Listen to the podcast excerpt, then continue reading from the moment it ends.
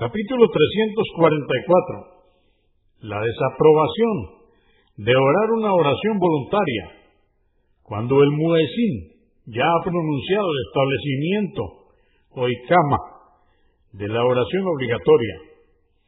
Hadís 1759. Narró Abu Huraira, que Alá complacido con él, que el profeta, la paz de Dios con él, dijo, cuando se pronuncia el establecimiento de la oración, o sea, el ikama, no se realiza más oración que la obligatoria. Muslim 710.